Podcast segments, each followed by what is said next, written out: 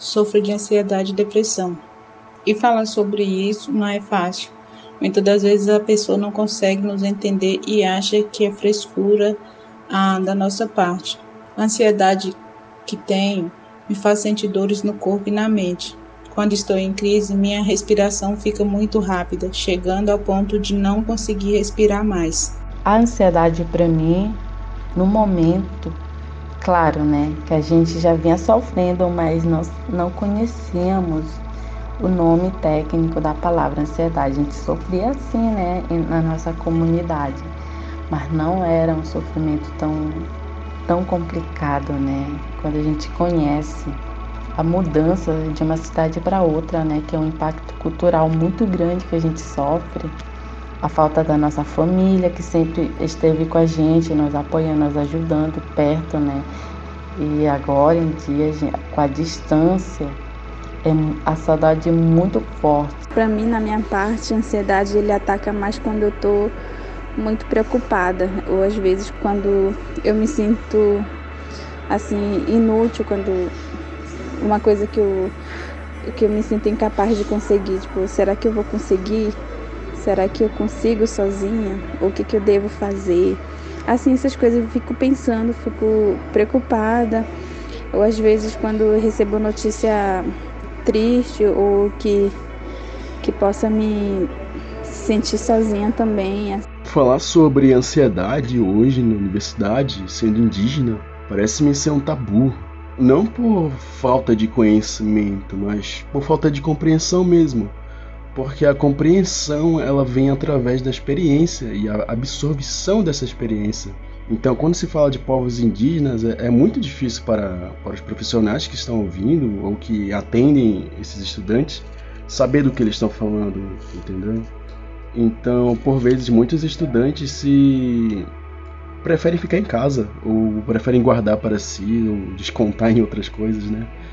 Então é, é bastante difícil, sabe, falar sobre isso porque são, são questões que não são apenas sobre ah, desafios da universidade, convívio social, mas são coisas que é, a gente já carrega de lá de onde a gente vem. O cansaço também da faculdade, acho que deixa a gente assim.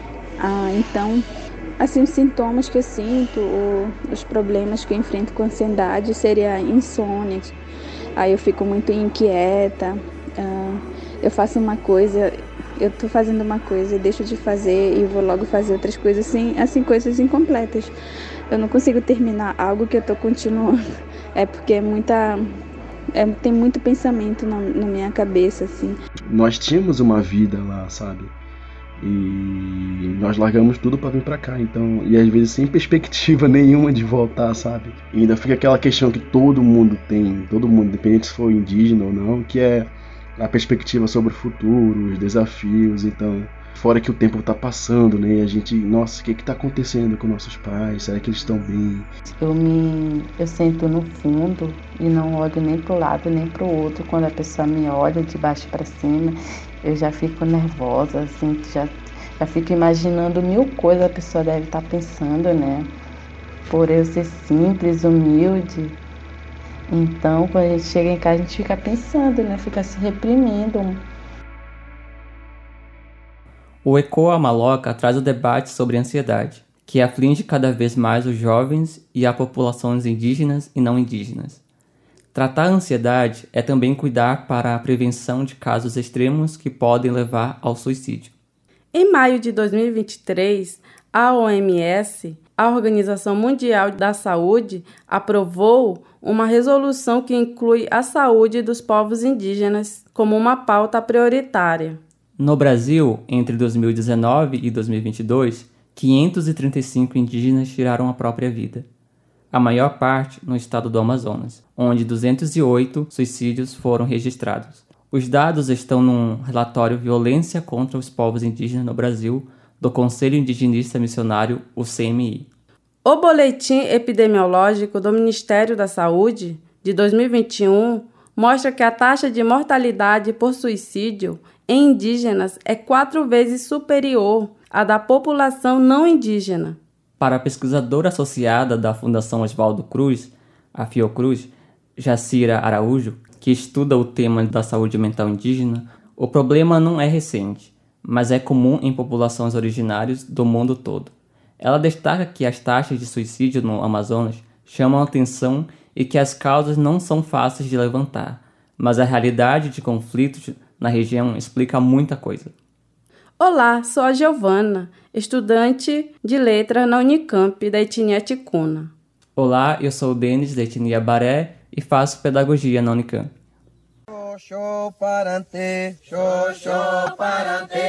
Você está ouvindo Ecoa maloca. Ecoa maloca. Ecoa maloca. Ecoa maloca.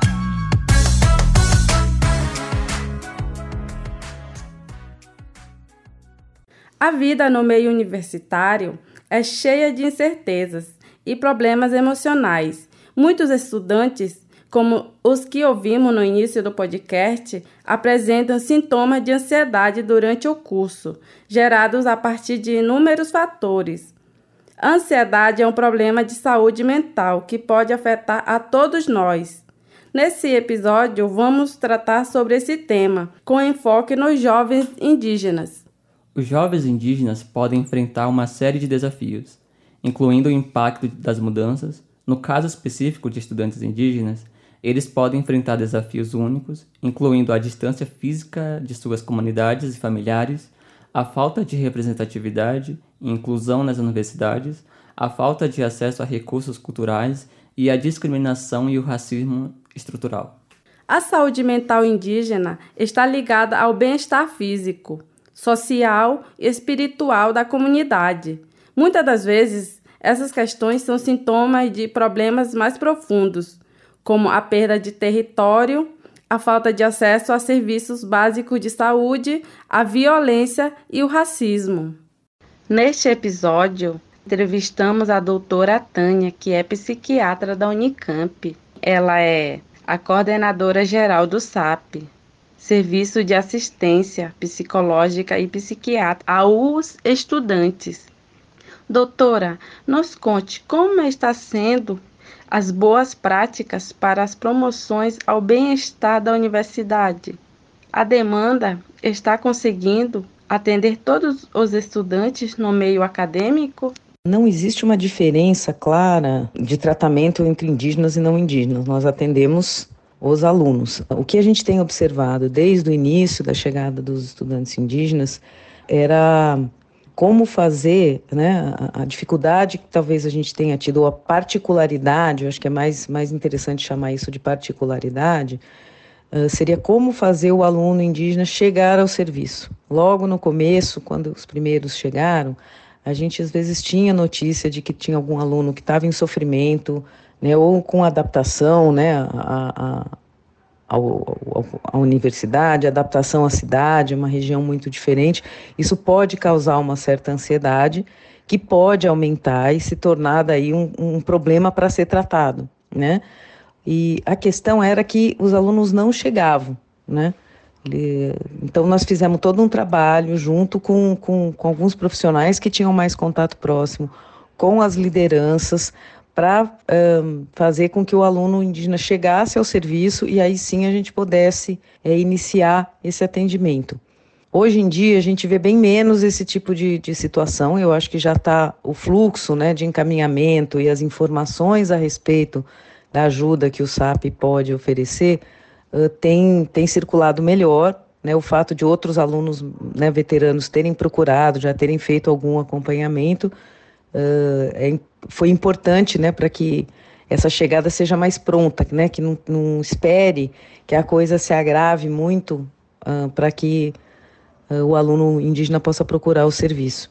Sim, a demanda por, por atendimento no SAP, psicológico e psiquiátrico, vem crescendo, sim. Se a gente for comparar né, de 2020 para 2022, nós tivemos um aumento de 61,8% dos alunos que procuraram o serviço pela primeira vez, né? E em média, né, eu acho que a gente conseguiu entre 2020 e 2022 atender 2.500 alunos, mas em, o total de alunos atendidos em 2022 foi de 3.281. O que, que a gente tem observado? Com as novas formas de acesso e também com a conjuntura pós-pandemia, né, as pessoas passaram a, a, a, procurar mais, inclusive por, por, questões aí de sofrimento ligados à pandemia. A gente tem visto essa tendência de aumento uh, até o ano de 2023. O que, que tem sido feito para poder dimensionar essa assistência? Uh, no serviço, né, estão em andamento aí a contratação de mais psiquiatras, mais dois psiquiatras, e a reposição da equipe, que originalmente tinha 10 psicólogos, mas com o contingenciamento e no período da, da pandemia, houve uma redução por conta de aposentadoria e término de contratos temporários. Essa reposição está em andamento, a gente espera que até o final do ano a gente esteja com a equipe de, de psicólogos mais completa e com mais dois psiquiatras no serviço. Além disso, né, uh, o SAP tem se envolvido cada vez mais em ações que são mais preventivas, né, de tentar, uh, junto com outros órgãos da, da, da, universidade, promover saúde mental, né, através aí de discussões a respeito de como ter um ambiente é, mais saudável. A gente trabalha em conjunto aí com, com os espaços de acolhimento, né, com a assessoria a docentes, né, no espaço de, de assistência ao docente, né, falando a respeito né, de saúde mental do estudante universitário, porque a gente entende que onde tem mais informação é mais fácil se fazer algumas ações que promovem saúde mental e que podem ser preventivas de crises que podem evoluir aí para a necessidade de uma assistência em saúde mental. E agora nós damos uma pausa no tema da ansiedade para ouvir nossa sessão de cultura. Aliás, as manifestações culturais e artísticas são uma forma de afirmação dos jovens indígenas que podem contribuir para uma vida mais saudável. Cultura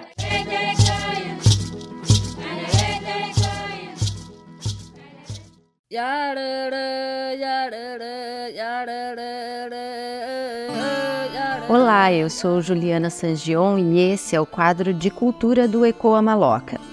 Neste episódio, eu trago um pouco da conversa que eu tive com o cineasta Morzaniel Iramari, do povo Yanomami, que dirigiu o curta Mariri, A Árvore do Sonho. O filme venceu o maior festival de documentários do Brasil, o É Tudo Verdade, e tem como protagonista o líder e xamã Davi Copenaua. Nossa conversa foi um dia antes de Morzaniel embarcar para a Itália para participar do Festival de Cinema de Veneza, que aconteceu no início de setembro.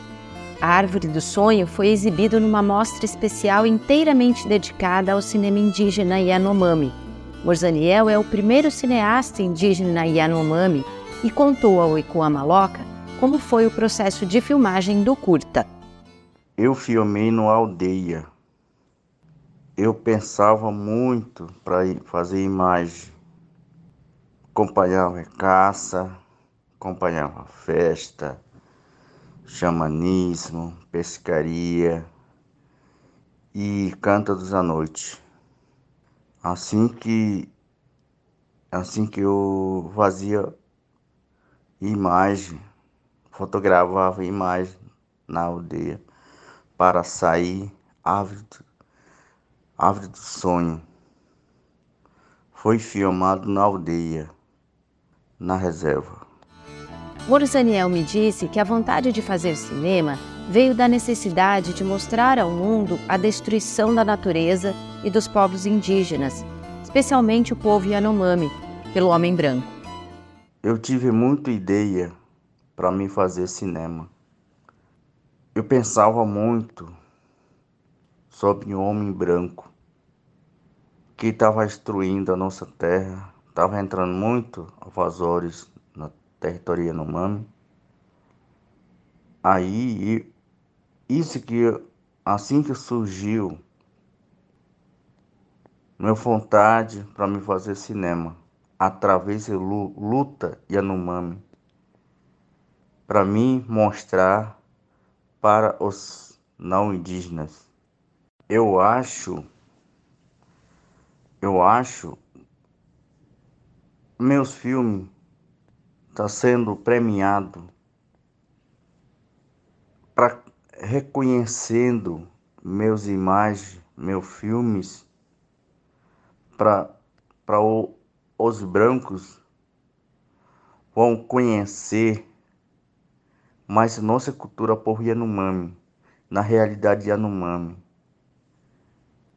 Isso que isso que eu acho muito para eles conhecer melhor do povo Yanomami e mais do povo Yanomami. Para eles ajudar nós povo Yanomami para defender a terra, a floresta, o meu povo Yanomami que está vivendo na floresta. Isso que eu acho, isso que eu falo com eles, eles, eles entender o fala do fala povo de Yanomami. Isso que eu acho. O curta Árvore do Sonho tem produção da Aruac Filmes com coprodução da Rutucara Associação Yanomami e produção associada da Gata Maior Filmes. O apoio institucional é do Instituto Socioambiental e de instituições internacionais que trabalham diretamente com a Amazônia brasileira. Nós seguimos com um episódio sobre ansiedade e para entender um pouco melhor essa questão de saúde pública no Amazonas, o Ecoa Maloca ouviu também a psicóloga Jeane Baniwa, que comentou sobre os índices de ansiedade na população indígena. Esse crescimento em função da pandemia, ela também tem um resultado diferente, porque até então, antes da pandemia, é claro que existiam assim, casos de ansiedade, assim como de depressão entre os indígenas, mas é um assunto delicado, é um assunto que, como eu, eu trouxe, é, precisa ser investigado, precisa ser dialogado, precisa se refletir, porque não temos como atribuir ao indígena que ele tem ansiedade, porque o parente indígena, as populações indígenas possuem suas próprias compreensões sobre essa saúde, a saúde integral, a saúde física, a saúde mental. Então é preciso ter muito cuidado. E como a pandemia veio e, enfim, impactou na vida de todos. Quando eu digo todos, é todos da população não indígena, da população indígena, quilombola, negra, impactou muito na e principalmente das populações indígenas, porque houve um número muito grande de mortes é, em decorrência da Covid-19. Então, de alguma maneira, a questão da ansiedade, ela triplicou, ela a partir do momento em que a pandemia não existia, onde nós tínhamos uma vida normal, esse, havia um início de uma discussão sobre a questão da ansiedade, mas não era algo assim que, nossa, a gente precisa conversar agora porque nós estamos vivendo num período onde há um alto número de pessoas com ansiedade. Então, nós não tínhamos isso antes da pandemia. Mas quando veio a pandemia, é, muito se propôs a pensar, a dialogar e a, e a refletir sobre, a, sobre essa questão. Mas, como eu disse, é, é preciso ter muito cuidado, porque, primeiro, a gente pode patologizar alguns comportamentos indígenas, porque a gente sabe e ressalto, é, cada povo indígena, cada etnia, é, cada indígena das regiões, das diferentes regiões, possui suas próprias concepções, seu, é, o seu próprio cuidado em relação à saúde, à saúde mental, sobre os comportamentos, sobre as concepções, sobre o autocuidado, enfim, e é preciso ter muito cuidado. Por isso que quando a gente fala sobre essa questão da ansiedade entre população indígena, é preciso é, dialogar, é preciso refletir, é preciso ver se é isso mesmo, ou se é a gente que está colocando, patologizando, se é a gente que está é, não levando em consideração as especificidades das populações indígenas, para a gente poder é, denominar. Em São Gabriel da Cachoeira, esses dados de suicídio, essa é uma questão de saúde pública na cidade? Como o governo municipal estadual tem lidado com essa questão, Jeana? vendo todas as documentações mesmo assim, você constata que realmente as taxas de suicídio são exorbitantes e, e tudo isso tem um processo que já vem há anos se perdurando. Há momentos em que há picos altos, mas também há períodos em que há uma diminuição gradativa, mas é, os períodos em que ocorrem ah, os números de suicídios são acho que ainda não existe um estudo específico para dizer que em, em, tal ano por que, em tal ano aconteceu muitos suicídios e por que é, e, e no outro ano os números de suicídio foram medianos ou reduziram e no próximo ano os números continuaram é, a aumentar. É, sobre essa questão do suicídio em São Gabriel da Cachoeira, principalmente na população jovem, ela tem raízes em que nós não podemos definir e não podemos atribuir a uma causalidade. Nós temos vários fatores multicausais e isso, exatamente como eu disse na questão sobre ansiedade, se leva muito em questão a questão cultural histórica, social, econômica, política, é, familiar. E isso é, envolve todo um, um cuidado, todo um manejo para que a gente possa entender como é que é esse é o fenômeno do suicídio em São Gabriel da Cachoeira. E é uma questão de saúde pública na cidade, sim. É, até agora existem sim ações, existem é, atendimentos, existe todo um plano elaborativo de, da, em relação à saúde mental, mas ainda é um plano, é uma ação que ele ainda é no sentido ainda muito pouco em relação a, ao contexto epidêmico de suicídio na região. Muito ainda tem de ser feito.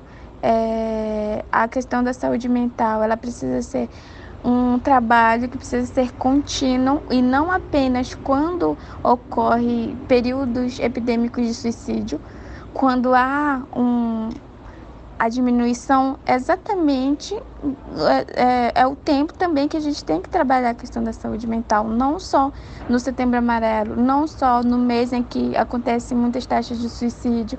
O, a questão da saúde mental ela precisa ser trabalhada de janeiro a janeiro, em todos os anos. Para que tenha essa promoção da saúde, para que haja esse cuidado, esse olhar é, em volta dessa, dessa questão, porque o suicídio ele pode ser prevenido, o suicídio ele pode ser trabalhado, a gente pode salvar vidas e isso vale muito sobre a questão do trabalho, não só dos psicólogos, mas também da equipe de saúde em relação a, a essa questão e que a gente também precisa cada um fazer sua parte, não só a equipe de saúde, mas também toda a população em volta da questão epidêmica do suicídio indígena em São Gabriel da Cachoeira. Como é feita a terapia entre os povos indígenas em questão à ansiedade? Então, os preconceitos sobre a questão da terapia, ela está muito enraizada sobre a compreensão de, do, dos que muitos ainda é, tinham há tempos atrás, de que só quem ia para o psicólogo, só quem ia com psiquiatra eram pessoas ditas doidas. E, e isso ainda está ainda muito enraizado na digo na população em geral. E quando eu falo sobre a população indígena, muitos, muitos mais velhos, muitos é, adultos, idosos. Os mais jovens já têm conhecimento sobre o papel do psicólogo, mas os mais velhos ainda não têm a concepção sobre o que é a psicologia e sobre qual é o papel do psicólogo.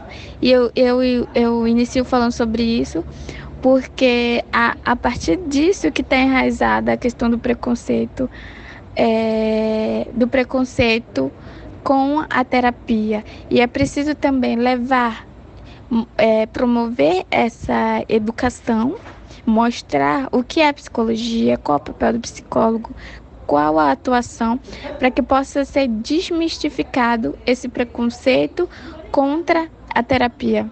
A psicologia agora ela ainda é muito elitizada.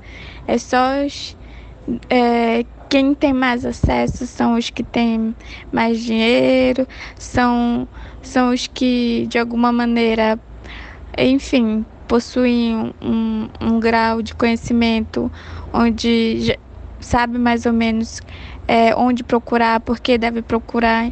E aí, por isso que a gente traz muito essa questão de trazer a psicologia junto com os povos indígenas. E a gente está nessa, nessa empreitada de a gente pensar nessa psicologia indígena, que nessa psicologia construída junto com os parentes indígenas que a psicologia não seja um lugar distante, porque é o que a gente vê. A psicologia ainda é um lugar distante dos nossos parentes. Muitos dos nossos parentes não sabem o que é ou para que que serve. E aí é que a gente traz, né, isso da psicologia indígena, da gente pensar, repensar juntos, construir essa psicologia juntos, é, para que se possa desmistificar sobre o conceito da terapia, do papel do psicólogo, da atuação e que a gente possa construir é, essa psicologia indígena juntos e que a gente promova a saúde mental e que traga uma qualidade de vida melhor para os nossos parentes indígenas é, em qualquer lugar que esteja, seja no contexto urbano, seja nas comunidades, em todos os lugares que nós estamos inseridos. E eu acho que é isso.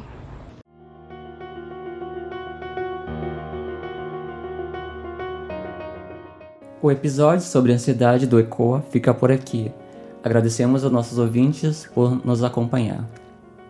Esse episódio do ECOA Maloca teve contribuições no roteiro Denis Miranda, Naubert Barreto, Giovanna Ticuna, Germana Barata, Juliana Sangion e Camille Padilha.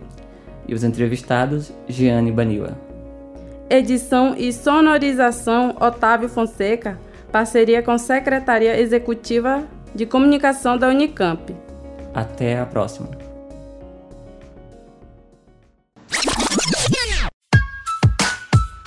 Ecoa maloca. Ecoa maloca. Ecoa maloca. Ecoa maloca.